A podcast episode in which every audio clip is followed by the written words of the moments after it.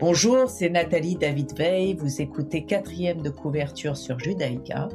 J'invite un écrivain à parler de ses secrets, de ses rituels d'écriture, de ses sources d'inspiration, comme de ses doutes, pour découvrir les dessous de la création. Aujourd'hui, j'ai le plaisir euh, d'avoir Amélie Antoine qui a écrit Aux quatre vents chez XO Éditions. Bonjour. Bonjour, merci beaucoup de me recevoir dans votre émission. Vous êtes écrivaine, vous vivez à Lille, vous avez publié énormément de livres. Le premier était euh, euh, Fidèle au poste. Oui, c'était mon premier roman, c'est ça. Qui connaît un succès numérique immense, plus de 30 000 lecteurs, et puis un succès euh, en Amérique, en France, avec 250 000 lecteurs. Vous avez écrit un roman autobiographique Combien de temps? Vous en êtes à votre neuvième roman, n'est-ce pas? C'est ça. Au 80, c'est le neuvième roman, c'est exactement ça. En plus, euh, en plus des romans jeunesse euh, qui, sont, qui sortent aussi au fur et à mesure. Et les romans jeunesse, vous en avez écrit combien? Euh, alors pour l'instant, il y en a deux qui sont publiés, mais il y en a qui doivent sortir en librairie en 2023. donc ça va augmenter encore un peu la collection. et j'ai vu que vous écriviez des romans d'épouvante pour les 10-13 ans aussi. C'est ça, bah, ce sont ces romans-là, en fait, quand je parle de romans jeunesse. Les deux premiers qui sont sortis, ce sont effectivement des romans d'épouvante. L'année prochaine, il y en a dans différentes veines. Et comment vous décidez de le mettre en, en jeunesse ou en, ou en pas jeunesse, en l'adulte. Euh, Alors ça se passe pas exactement comme ça. En fait, au départ, comme j'écris pour les adultes, les histoires qui me viennent sont pour les adultes. Mais il y a eu un moment où, parce que mes enfants ont grandi et j'ai eu envie de partager euh, aussi l'écriture avec eux. Et donc, ce sont des histoires qui sont radicalement euh, différentes et en particulier comme j'écris effectivement des romans d'épouvante euh, c'est pas un genre dans lequel je me sentirais à l'aise en tant qu'adulte parce que je pense qu'il est assez facile de faire peur à des enfants mais je suis pas certaine d'y arriver euh, avec des adultes et, un jour peut-être faut jamais dire jamais non, mais vous, vous écrivez combien de livres par an? Parce que c'est vous écrivez très vite, c'est énorme ce que vous avez euh, bah, j'écris globalement, j'ai écrit un roman pour adultes et un roman jeunesse. Là, depuis que je fais du jeunesse, euh, j'arrive à en faire deux dans l'année, euh, ce qui est largement suffisant. Beaucoup. Alors, aux quatre vents est publié chez XO Éditions. Le pitch est un petit village où tout le monde se connaît depuis toujours, un petit village où tout se sait et où surtout rien ne s'oublie. c'est vous qui avez trouvé ce, ce... est-ce qu'on a tout oui. oui, cette phrase-là, euh, la phrase euh, un petit village où tout se sait et où surtout rien ne s'oublie, c'est moi qui l'ai trouvée. Et quand je l'ai trouvée, je me suis dit, ah, elle est super cette phrase, qui m'arrive assez rarement d'être euh, contente de moi. Et du coup, j'ai appelé mon éditeur et je lui ai dit cette phrase-là, j'aimerais qu'elle soit dans la quatrième de couverture parce que je trouve qu'elle résonne d'une façon particulière. Enfin, du moins, je l'espère. Oui, c'est un roman captivant de plus de 400 pages. En fait, donc ça se passe dans ce petit village du nord de la France où tout le monde se connaît donc. Et En fait, on est en 1985 dans ce petit village qui s'appelle Sabran-sur-la-Lys. Euh, tout le monde se connaît effectivement, euh, puisque c'est un petit village, euh, jusqu'au jusqu'au jour où un mystérieux inconnu rachète le château qui a été mis en vente par ses propriétaires et vient s'y installer. donc tout le monde sait qu'il s'y est installé, pour autant personne ne l'a encore jamais vu, jamais croisé. Et puis au fur et à mesure des semaines et des mois qui passent, il se met à racheter toutes les maisons qui sont en vente sur Sabran, allant même jusqu'à aller démarcher euh, les habitants qui n'ont pas du tout l'intention de déménager. Et donc il rachète ces maisons un peu comme si les rues du village étaient celles d'un Monopoly. Et un matin, les villageois se lèvent et découvrent que dans la nuit, il y a des ouvriers qui sont venus et qui ont retiré toutes les portes et toutes les fenêtres des, de ces habitations. Et c'est le début du roman. Euh, on est dans un dans une atmosphère assez délétère, euh, de méfiance où tout le monde se soupçonne, personne ne comprend euh, pourquoi le châtelain fait ça, et le village est en train de de mourir petit à petit hein, avec des habitations qui sont laissées à l'abandon. Donc c'est le début d'un mystère et une jeune femme qui habite ce village qui s'appelle Léa, qui vient de s'y réinstaller, décide de mener l'enquête parce que pour elle c'est inconcevable de laisser son village mourir comme ça.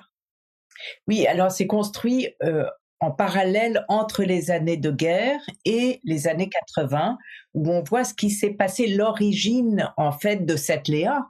En fait, Léa, c'est une jeune femme qui a passé son enfance au village, euh, qui a une histoire particulière euh, de, par son enfance, puisque ça, je pense qu'on peut le dire, c'est au tout début du roman, on, on va pas trop en divulguer, mais euh, c'est une, elle est juive et elle a été raflée avec ses parents. en 1942, elle a été sauvée et elle se retrouve accueillie dans ce village et cachée par un couple de paysans qui la cachent durant toute la guerre. Et donc, après la guerre, elle reste dans ce village où sa mère euh, finit par revenir des camps. Elle s'installe là. Et donc, elle passe son enfance à Sabran sur la Lys. Elle en part euh, plus tard quand elle est adulte. Et au moment du début du roman, elle est revenue s'y installer, seule avec son fils. Et donc, elle a un attachement particulier au village parce que pour elle, c'est, c'est grâce aux villageois, si elle est encore en vie, et si elle a pu avoir un avenir à un moment où, en temps de guerre, où tout était très compliqué, il aurait été si facile de la dénoncer et de faire en sorte que tout s'arrête. Et donc elle, elle a absolument aucune envie que de voir mourir son village, tout simplement. Le, village, vous mettez énormément de villageois, évidemment, c'est tout un village. nous rencontrons Ségolène, qui est jalouse de Léa, Pierre Vallon, qui a 67 ans, euh, sa fille, euh, sa femme Myrène, il y a euh, Marie-Louise, Adélaïde, Félix, Henri et Marthe Vernet qui sont ceux qui tiennent le café, un docteur, Jean de, de la Broise, et on les suit, on ne les mélange pas, on finit par par par s'y attacher. Vous avez fait un, schéma avec avec tous ces villageois qui habitent dans les maisons. Oui, alors c'est vrai que c'était un travail assez complexe parce que je n'ai pas l'habitude d'écrire des romans euh, avec euh, énormément de personnages. Mais là, plus que l'histoire de destin individuel, c'était l'histoire de tout un village et de des secrets qui ont, été enfouis, qui ont été conservés pendant des années, euh, dans des années, euh, dans un contexte très particulier. Donc effectivement, il y a beaucoup de personnages dans ce roman. Euh, il y a beaucoup de personnages secondaires, des qui peuvent être quasiment que figurants, qu'on voit traverser les époques, euh, des personnages évidemment plus principaux. Mais effectivement, euh, j'ai travaillé en amont sur les différents personnages, sur le plan du village, d'un point de vue géographique. Sur voilà, il a fallu énormément de recherches pour pour aboutir à, à ce qui est au final euh, une sorte de puzzle. Et alors, vous imaginez ce village qui n'existe pas. Euh, il y a un dessin au début et cette préface à euh, Jacques Coche. Vous voulez nous en parler? Oui, alors en fait, c'est un roman qui a une histoire particulière dans tout ce que j'ai pu écrire parce que pour la première fois et sans doute la dernière parce que ça a été un challenge un peu compliqué à relever. Euh, L'idée de départ de ce roman ne vient pas de moi, mais elle vient de Jack Corr, qui est un illustrateur avec qui j'ai fait un album jeunesse il y a quelques années. Et on s'est donc retrouvé à un moment à un salon du livre euh, pour défendre cet album jeunesse. Et au fil de, fur et à mesure de la conversation, il me dit, tu sais, moi, Amélie, euh, depuis des années, j'ai euh, une idée d'histoire euh, dont je ne ferai jamais rien puisque je ne sais pas écrire. Et donc il me raconte le début d'aux 80 avec l'histoire de ce village, les maisons qui sont défigurées et éventrées, les secrets qui datent de l'époque de la Seconde Guerre mondiale. Et moi, quand il me raconte ça en quelques phrases, il y a vraiment quelque chose qui se passe en moi et je me dis, cette histoire, il faut qu'elle existe. Et comme lui me dit qu'il l'écrira jamais, on en discute après. Alors ça a pris plusieurs semaines de discussion, euh, jusqu'à ce que je me dise euh, que j'avais vraiment envie de l'écrire, de l'inventer, parce que c'était un embryon d'histoire, mais donc de l'inventer, de développer les personnages, les rebondissements, euh, les secrets, etc. Et voilà comment ça s'est passé. Donc du coup, à peu près un an après, j'ai réécrit à Jack et je lui ai dit voilà, j'ai écrit ce roman qui s'appelle Aux 80, qui part de ton histoire et j'espère avoir été à la hauteur de ce que toi tu avais en tout cas en tête au début. Et qu'est-ce qui voilà.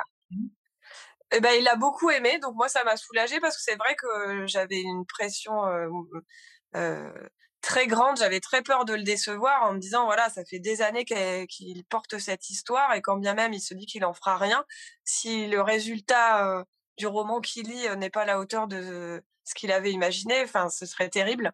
Et, non au final il a vraiment beaucoup aimé et d'ailleurs il dit souvent aux gens qui lui posent la question, il leur dit souvent avant, je m'étais dit que je ne l'écrirais jamais cette histoire parce que je ne suis pas écrivain, et maintenant que j'ai lu le roman d'Amélie, ça me conforte dans l'idée que vraiment, j'aurais pas pu l'écrire.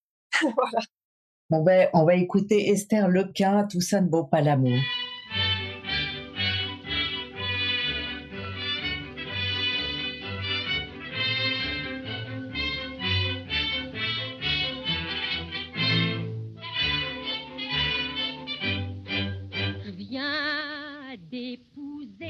Major de la 32e, un beau garçon fier comme un roi, doux comme la crème. Eh bien, figurez-vous, lui qu'il est mon époux, je vois combien, oh oui, combien l'amour est doux. Aussi maintenant, il n'est plus rien qui m'assicote, ni le ciel bleu, les petits oiseaux, ni les banques-notes quand on parle du printemps, du plaisir excitant, en riant gaiement, je réponds simplement. Tout ça ne vaut pas l'amour, la belle amour, la vraie amour, l'amour qui vous enchante quand le cœur vous chante la nuit et le jour.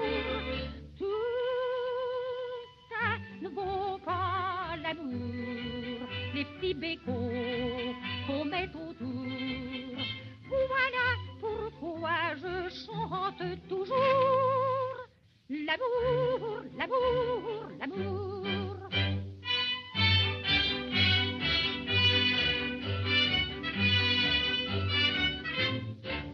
J'aime les fleurs, les diamants et la toilette tout ce qui fait enfin la joie d'une coquette. J'aime avoir sur le pont un petit appartement et tout ce qu'il faut pour vivre confortablement. Aussi, je vous le dis sans peur qu'on me ridiculise, je donnerai tout, oui, je donnerai tout, jusqu'à ma chemise, car tous ces beaux joujoux, les fleurs et les bijoux, le mobilier, les bracelets, les colliers. L'amour, la belle amour, la vraie amour. L'amour qui fait revivre et qui vous enivre encore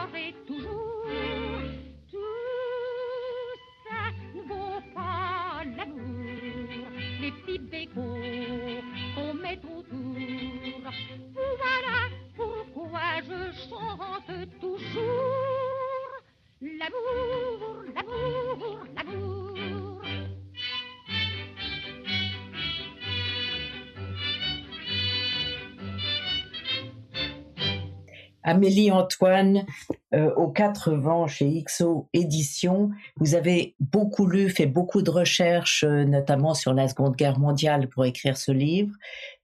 Ça vous a pris plus de temps que d'habitude dans vos autres livres? Euh, Oui, alors en termes de recherche, ça m'a pris plus de temps. aussi parce que j'ai pris le temps. J'avais vraiment envie. moi, le, la, phase de recherche documentaire, c'est quelque chose qui souvent, dans n'importe quel roman, m'intéresse beaucoup et je pourrais passer en fait un an à faire des recherches juste pour le plaisir, mais voilà, à un moment, il faut s'arrêter et commencer à imaginer un roman. Et donc oui, j'ai passé énormément de temps à me documenter sur, en particulier la période de l'occupation. Qu'est-ce que ça pouvait signifier de vivre sous l'occupation en France dans un petit village au nord, dans le nord. Euh, j'ai aussi travaillé sur un certain nombre d'événements historiques qui sont abordés dans le livre. Donc ça peut être la rafle du 11 septembre 42 à Lille, euh, le train de l'os. Il y a aussi des, des épisodes plus militaires qui sont abordés du côté allemand. Voilà, tout, ces, tout ça, ça fait partie du travail de recherche en amont, avant même de commencer à réfléchir à l'intrigue. Ouais. Et vous avez travaillé aussi, vous avez fait des recherches sur le village proprement dit, car vous avez une connaissance immense de, d'un petit village, même s'il y a beaucoup de personnages, c'est un petit village en France. Oui, c'est un petit village en France. Alors après, euh, il est vraiment fictif pour moi. Euh, maintenant, euh, dans ma phase de recherche, j'ai alterné des recherches purement documentaires, de documents historiques, de livres d'historiens, de, de témoignages aussi, de journaux, de rencontres avec des historiens, avec aussi des lectures de romans ou euh, j'ai visionné aussi des films qui se passaient pendant la Seconde Guerre mondiale ou des séries.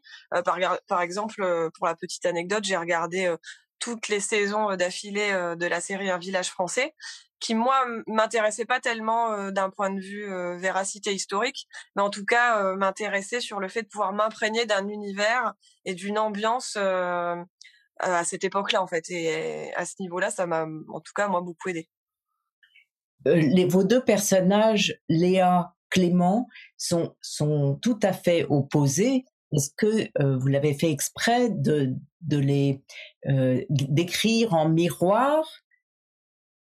Non, en fait, je les ai vraiment pas conçus comme ça. Il y a d'un côté donc Clément, qui est euh, le mystérieux inconnu qui rachète les maisons du village et dont on ne sait rien au début et dont on ne sait, dont on connaît absolument pas les motivations duquel on ne peut pas dire grand-chose en, interview puisque sinon ça déflorerait l'intrigue. Et de l'autre côté, il y a Léa, cette jeune femme qui décide donc de mener l'enquête. voilà, effectivement, tous les opposent, mais tous les opposent, mais à un moment, je pense qu'ils parviennent malgré tout à, se comprendre.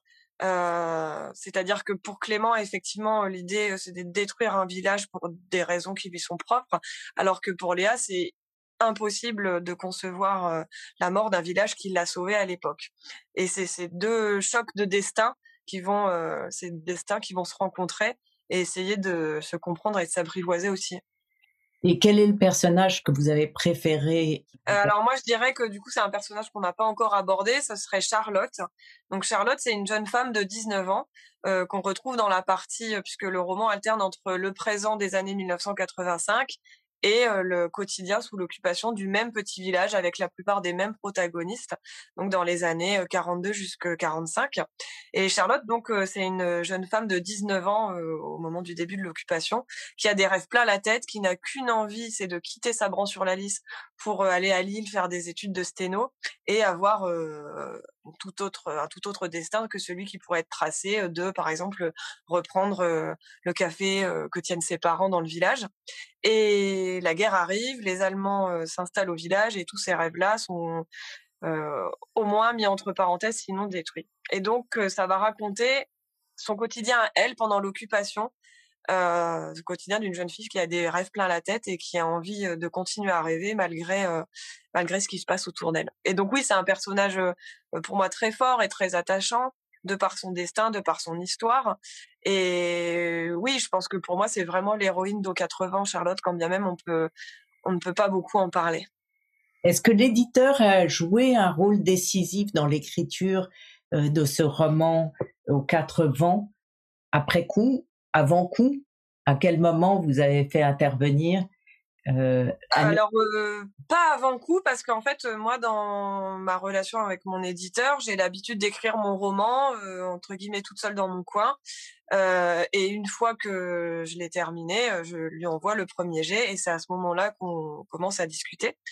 Et alors après coup on a surtout retravaillé avec mon éditrice l'alternance entre le passé et le présent et à quel moment certains secrets étaient révélés on a bougé un certain nombre de choses, euh, ce que moi je n'aurais pas été capable de faire parce que je connaissais par cœur mon histoire et à quel moment les choses étaient révélées. Donc me dire ben ce morceau-là que tu as mis à la fin de l'histoire, en fait on peut le mettre au début sans que ça change grand chose et ce sera mieux pour le lecteur. C'est quelque chose que je, n'avais plus le recul en tout cas pour le faire. Donc on a fait ça ensemble et c'est à peu près tout. Euh, on, va, on va écouter votre deuxième choix musical qui est La quête d'Orelsan. Ouais. Euh, j'aime beaucoup cette chanson. C'est une chanson que j'écoute euh, beaucoup depuis plusieurs mois, même si elle n'est pas tout à fait récente. Et j'aime beaucoup le message sur le fait que dans la vie, ce qui compte, c'est pas l'endroit où l'on va, mais le chemin pour y aller. On va l'écouter.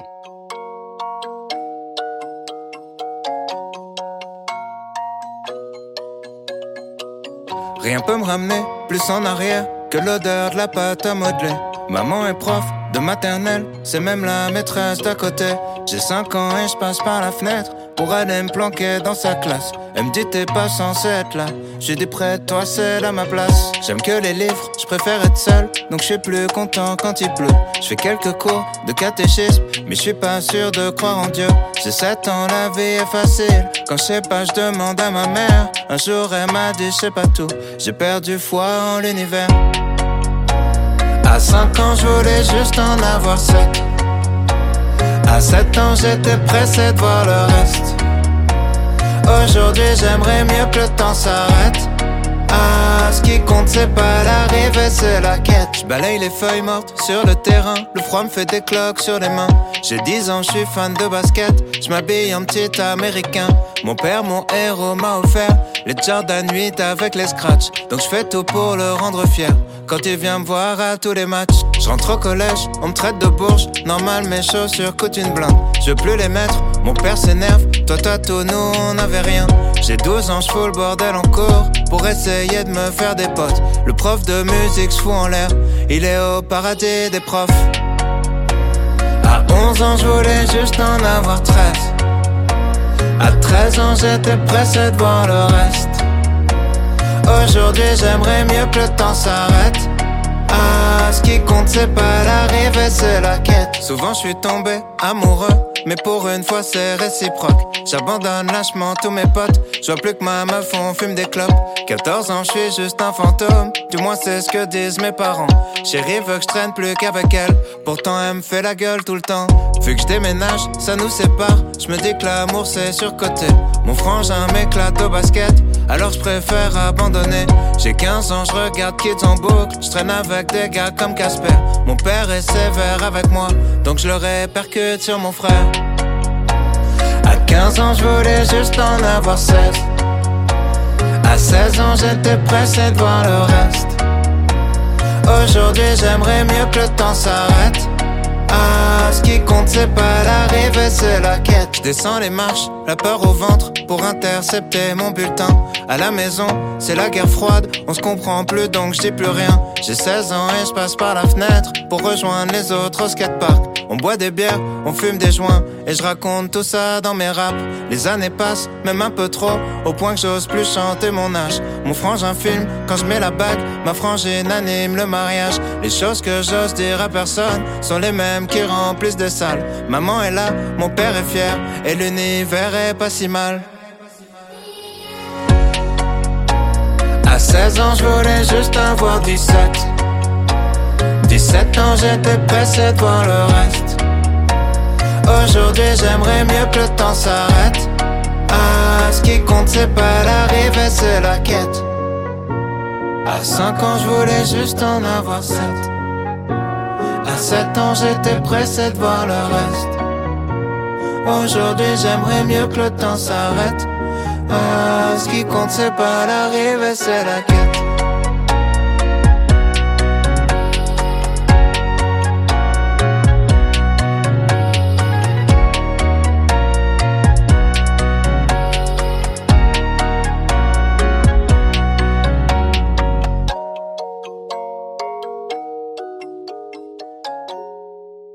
Amélie Antoine, vous nous parlez de votre dernier livre aux quatre vents, XO Édition. Euh, comment vous, vous mettez beaucoup de, temps à choisir un sujet ou euh, vous avez déjà les dix prochains dans votre tête?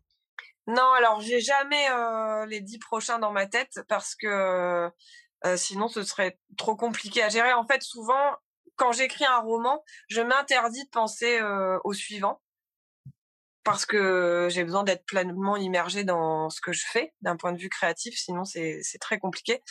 Euh, mais, mais par contre, j'ai rarement du mal à trouver euh, un sujet. Euh, une fois qu'un projet est terminé, souvent je laisse passer un peu de temps et puis je fais aussi d'autres choses.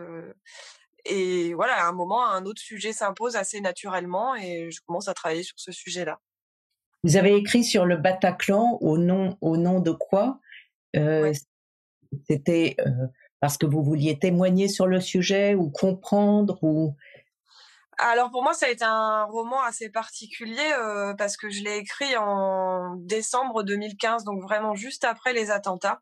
Et euh, je pense que j'en avais besoin, même si je n'y étais pas et que je connaissais personne qui était au Bataclan. Moi, ça m'a laissé dans un état de sidération pendant vraiment plusieurs semaines, et un état de sidération et de chagrin, alors même que je me disais, mais tu ne connais personne qui était, donc comment tu peux te sentir à ce point en deuil? J'ai déjà connu des deuils dans ma vie et je me sentais exactement, euh, c'était exactement les mêmes émotions, euh, le, même choc, le même, euh, la même sidération, et j'ai eu envie d'écrire à ce moment-là, tout en me disant, il est trop tôt pour écrire une fiction là-dessus.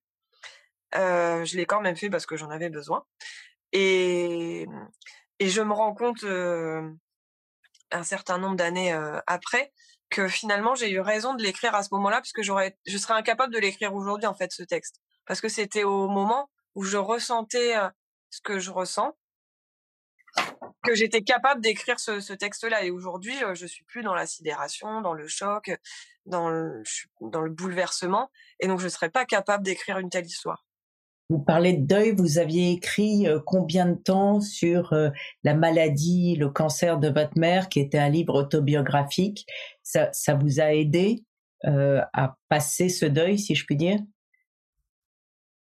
Euh, Ce qui est sûr, c'est que l'écriture, je pense que ça a toujours malgré tout une vertu thérapeutique de euh, quand on a des moments de la vie où c'est compliqué de, de, communiquer avec les autres, de se confier, de de même mettre des mots sur ce qu'on ressent. Moi, je sais que ça a toujours été l'écriture qui m'aide, en tout cas, à, à déverser tout ça sur du papier. Et pour moi, c'est beaucoup plus facile de déverser mes émotions, mes angoisses sur du papier que face à un autre être humain, en tout cas. Et dans aux quatre vents, Amélie Antoine, vous vous êtes plus proche, vous vous êtes, on vous reconnaît dans un personnage plutôt que dans un autre, où vous avez disséminé qui vous êtes à travers plusieurs personnages ou à travers les émotions qu'ils ressentent eux? Euh, Alors, pour le coup, quand j'écris euh, des romans, euh, hormis certains textes, c'est vraiment de la fiction pour moi. Alors effectivement, je pense que si on faisait une analyse psychologique de chacun des personnages, on pourrait dire tiens, ça c'est un de tes traits de caractère et ça et ça. ça sans doute. Mais en tout cas, moi je ne l'ai pas écrit en me disant que je m'identifiais, en tout cas, à un des personnages. pas du tout pour le coup. D'accord. Et il va être traduit en anglais, car beaucoup de vos livres ont été traduits. Euh, alors celui-là, c'est pas prévu pour le moment. Effectivement, au début, euh, les, mes premiers textes ont été traduits en anglais, donc après, on va continuer d'espérer qu'il se passe de jolies choses. Euh, traduction en anglais, euh, une adaptation en série, voilà, on peut rêver. Exactement. Merci beaucoup, Amélie Antoine. Merci d'être venue parler de Aux quatre vents aux éditions XO. Ben, avec grand plaisir. Merci beaucoup de m'avoir reçu. Cette émission sera rediffusée dimanche à 14h. Vous pouvez la réécouter sur vos podcasts et sur le site de Radio Judaïka. Et je vous retrouve mardi prochain à 11h.